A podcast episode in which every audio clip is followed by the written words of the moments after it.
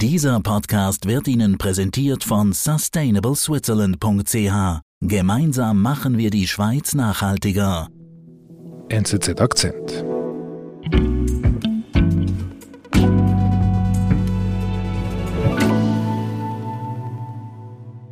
Seit dem Ausbruch dieses Krieges in der Ukraine streitet Deutschland eigentlich über diese Frage, ob man der Ukraine Waffen liefern soll, wie viel, welcher Art, schwere Waffen.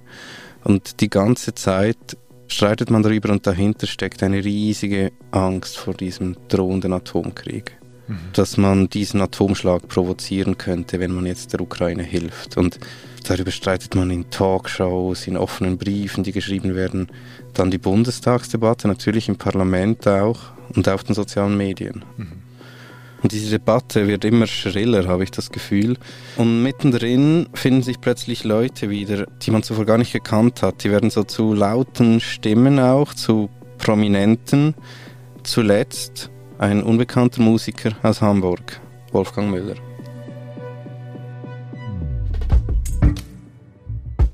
Und dieser Wolfgang Müller findet in der aufgeheizten Atomdebatte in Deutschland offenbar die richtigen Worte.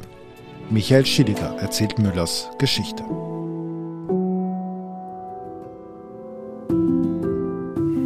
Wer ist denn Wolfgang Müller? Ich hoffe, du bist schon wach und dass du mir gleich die Tür aufmachst. Ja, Wolfgang Müller ist 1975 geboren. Seine Wahlheimat ist Hamburg. Er ist Musiker, Lyriker auch, Erzähler von Kindergeschichten. Erfolgreich? Geht so. Er hat jetzt keine Chart-Hits, eine treue kleine Fangemeinschaft, das könnte man schon sagen. Sechs Alben, ein Singer-Songwriter. Mhm. Tönt gut, was er da singt. Ich mag das, das melancholische deutsche Musik. Ich brauch nur noch so wenig, um glücklich zu sein, das ist schon fast peinlich. Auf Instagram und Spotify findet man ihn natürlich, YouTube-Videos.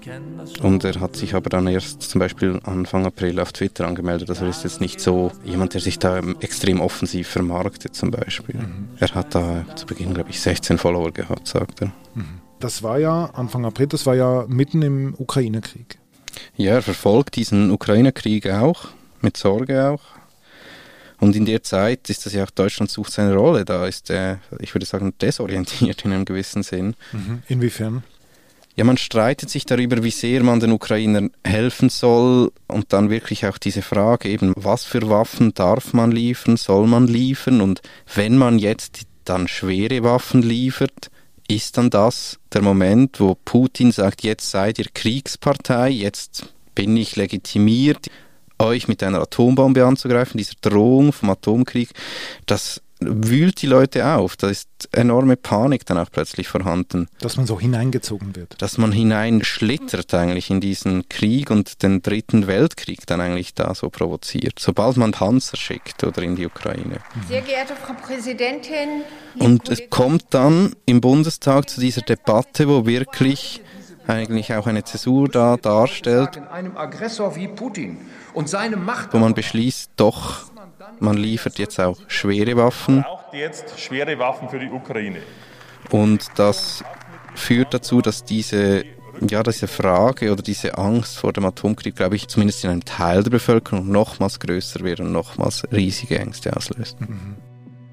Das wiederum führt dann dazu, dass sich jetzt Prominente zu Wort melden, Intellektuelle und zuletzt jetzt Alice Schwarzer, diese Ikone eigentlich der feministischen Bewegung, einstige Ikone, inzwischen auch etwas zweifelhaft äh, da betrachtet von jüngeren Feministinnen, mhm. die lanciert in ihrem Magazin der Emma einen offenen Brief. Mhm.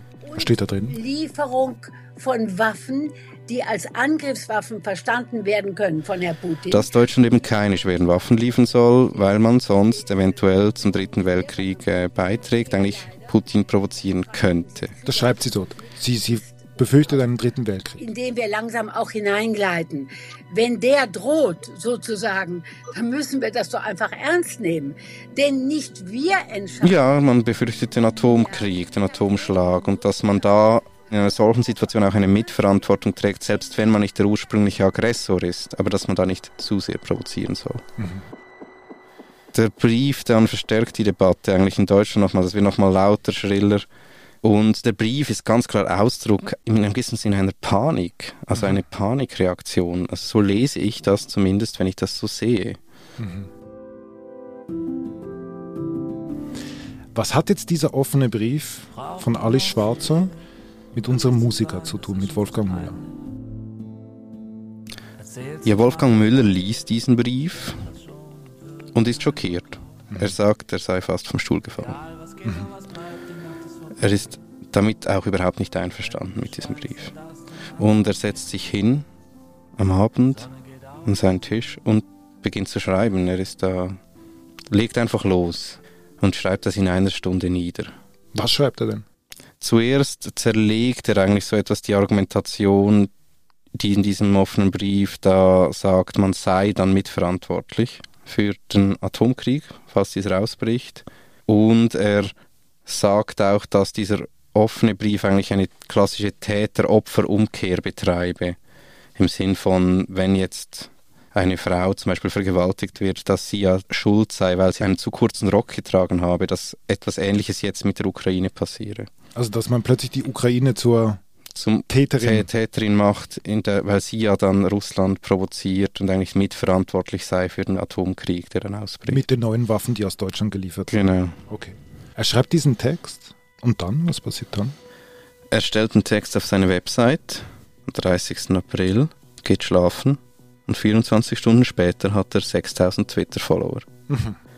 Der Spiegel meldet sich, will den Text auf seine Webseite stellen, das macht er dann am 1. Mai und der Text löst unglaubliche Reaktionen aus. Schlägt ein. Schlägt ein, hunderttausende Leser, Kommentare.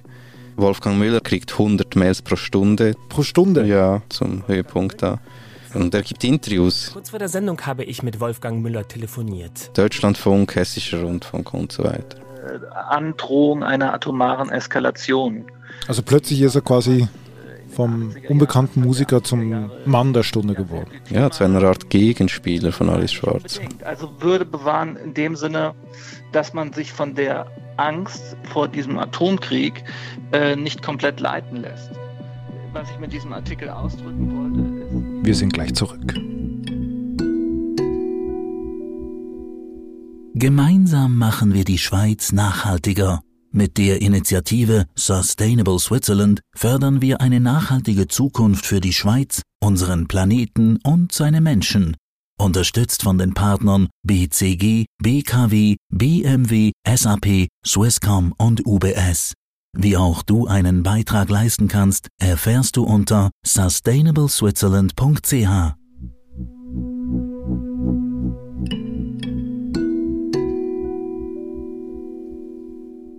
Du hast auch Müllers Replik gelesen?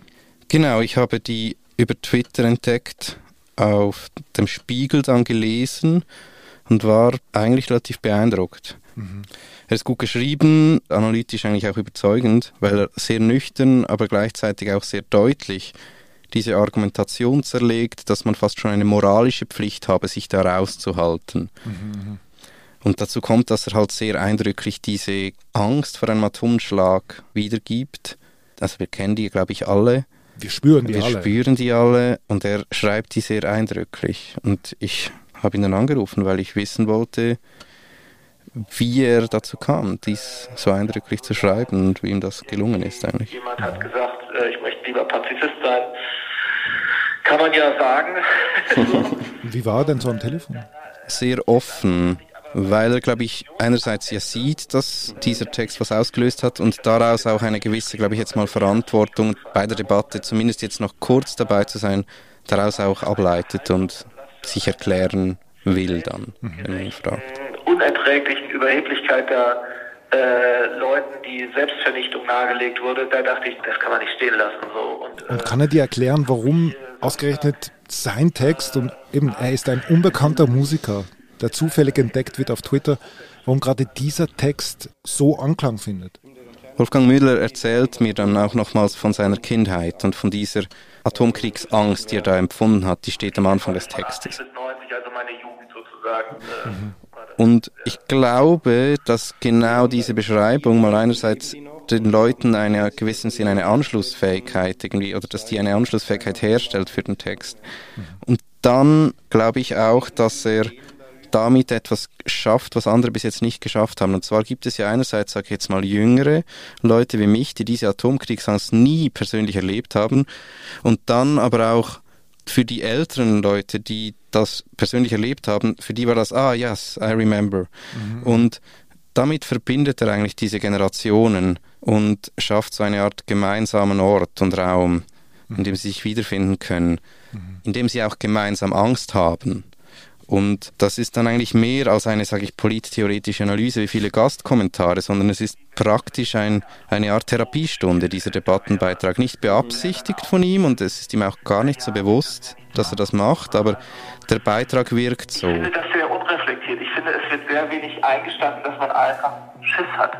So, und, und er sagt auch sehr oft in diesem Text halt, es ist okay, wenn man Angst hat. Das ist auch normal. Und das ist etwas, was die Leute, glaube ich, hören müssen, mal, dass das okay ist. Aber sozusagen aus dieser Angst heraus eine moralische Komponente zu machen, dass andere Leute für einen sterben sollen, weil das äh, sonst zu gefährlich für alle wird. Da ist halt jemand falsch abgebogen. Er geht dann einfach noch ein Stück weiter. Er sagt dann, das ist aber nicht der Ort, wo man dann die Entscheidung trifft. Man muss sich zuerst bewusst sein, das ist jetzt die Angst, die spricht. Und jetzt müssen wir schnell nochmals raus und überlegen, wer wollen wir dann trotzdem sein, trotz dieser Angst. Und also es ist ein Plädoyer für ein rationales Handeln. Also genau. man akzeptiert die Angst, aber darf nicht irrational handeln. Genau. Aber die warum sagt er dann, dass man dann die Waffen liefern soll? Also Alice Schwarzer sagt, wir dürfen ja, wir haben Angst, wir dürfen keine Waffen liefern. Er sagt, ja, wir haben Angst, wir sollen Waffen liefern. Warum kommt er zu diesem anderen Schluss? Er sagt einfach, dass diese Angst, also dass zwar die Bedrohung durch einen Atomschlag oder durch Putin mit einem Atomschlag, die ist real, aber dass man die Bedrohung nicht mehr rational analysiert, weil ja bereits andere Länder rundherum Waffen liefern, das sei dann eigentlich nicht besonders glaubwürdig, dass Deutschland dann komplett ausgeklammert wäre oder einfach glimpflich davon käme, wenn ein, wenn ein Atomkrieg stattfinden würde. Wenn es einen Atomschlag gibt, und deswegen müsse man sich mal zurücknehmen und irgendwie überlegen, entspricht die Angst und das, was wir tun, eigentlich gerade der realen Bedrohungssituation. Also wenn, wenn ein lauriger Panzer reicht, um einen Atomschlag auszulösen. Und ja, vor allem will er nicht, dass man diese Angst als etwas moralisch Hochwertiges verkauft. Das ist das, was ihn dann wirklich enerviert und was er eigentlich schäbig findet, wie er sagt. Mhm. Aber was zeigte das, dass dieser unbekannte Sänger sich Alice Schwarzer, der großen Ikone, entgegenstellen konnte und irgendwie was ausgelöst hat? Ich glaube, dass moralische Redlichkeit ja nicht unbedingt an irgendeine Position oder an etwas, das man zuvor erreicht hat, mal geknüpft ist. Und es zeigt irgendwie, dass man vielleicht jetzt gerade, wenn man selber so existenziell bedroht ist, ja, moralische Orientierung sucht und das nicht immer gerade dort findet oder auch nicht dort finden muss, wo man es sonst findet. Das mhm, ist, bei den ähm, Intellektuellen. Genau, das die, kann die überall, unterschrieben haben. Es gibt ja eben auch die anderen. Genau, das kann überall herkommen. Ich meine, Moral ist nichts, das an irgendwie Intelligenz gebunden ist. Das ist einfach etwas, das man reflektieren muss. Mhm. Und wenn man die Kommentare liest oder auf Twitter liest, wie die Leute ihm danken für diesen Text, dann versteht man vielleicht auch, was der Text eigentlich leistet. Er gibt den Leuten nämlich einerseits mal eben die Erlaubnis, dass sie Angst haben. Sie fühlen sich da in, einem gewissen Sinn bestätigt, dass das nicht völlig irrational ist, diese Angst. Und er hilft ihnen dann aber auch wieder zu einer gewissen Erdung, sage ich jetzt mal, er sagt ihnen, ihr müsst jetzt aber mit dieser Angst nicht einfach da stehen bleiben, sondern den moralischen Kompass wieder richtig auszurichten. Und ich glaube, viele Leute sind dafür sehr dankbar und schreiben ihm das auch und man kann das auch nachlesen auf den sozialen Medien. Also es gibt da einen großen Teil in der Bevölkerung, der auf eine solche Stimme auch, glaube ich, gewartet hat. Mhm. Gut, also Wolfgang Müller hat etwas geschafft, hat die Worte dafür gefunden. Wie geht es mit ihm weiter jetzt? Ja, Wolfgang Müller ist ja unverhofft eigentlich fast schon naiv auf diese große Bühne gestolpert. Mhm. Er ist sich sehr bewusst, dass das jetzt seine 15 Minuten Fame sind. Er vergleicht das mit irgendwie einem Straßenmusiker, der da gefilmt wird zufällig und dann teilt Taylor Swift das Video auf Instagram. Mhm. Eine Art Kurzzeitphänomen. Genau. Was sich geändert hat, ist, Vorher war es Wolfgang Müller, der relativ unbekannte Musiker. Jetzt ist es Wolfgang Müller, Debattenteilnehmer, 10.000 Follower inzwischen. Er wurde da auch dann eigentlich in diese deutsche Debattenkultur hineingezogen und die hat ihn auch in einem gewissen Sinn etwas überrollt. Da wurden dann gleich irgendwelche Nebenschauplätze oder Kriegsplätze eröffnet, äh, Scheingefechte, zum Beispiel weil er eine Vergewaltigungsmetapher gebraucht hat. Dafür wurde er kritisiert und hat sich dafür auf eine Art und Weise entschuldigt, die dann wiederum auf Twitter sehr viele gelobt haben, so diese Ehrlichkeit, diese Authentizität.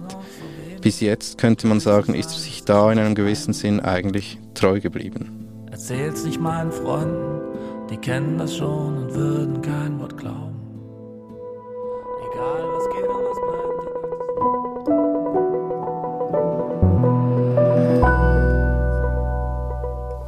Lieber Michael, vielen Dank. Danke auch, David.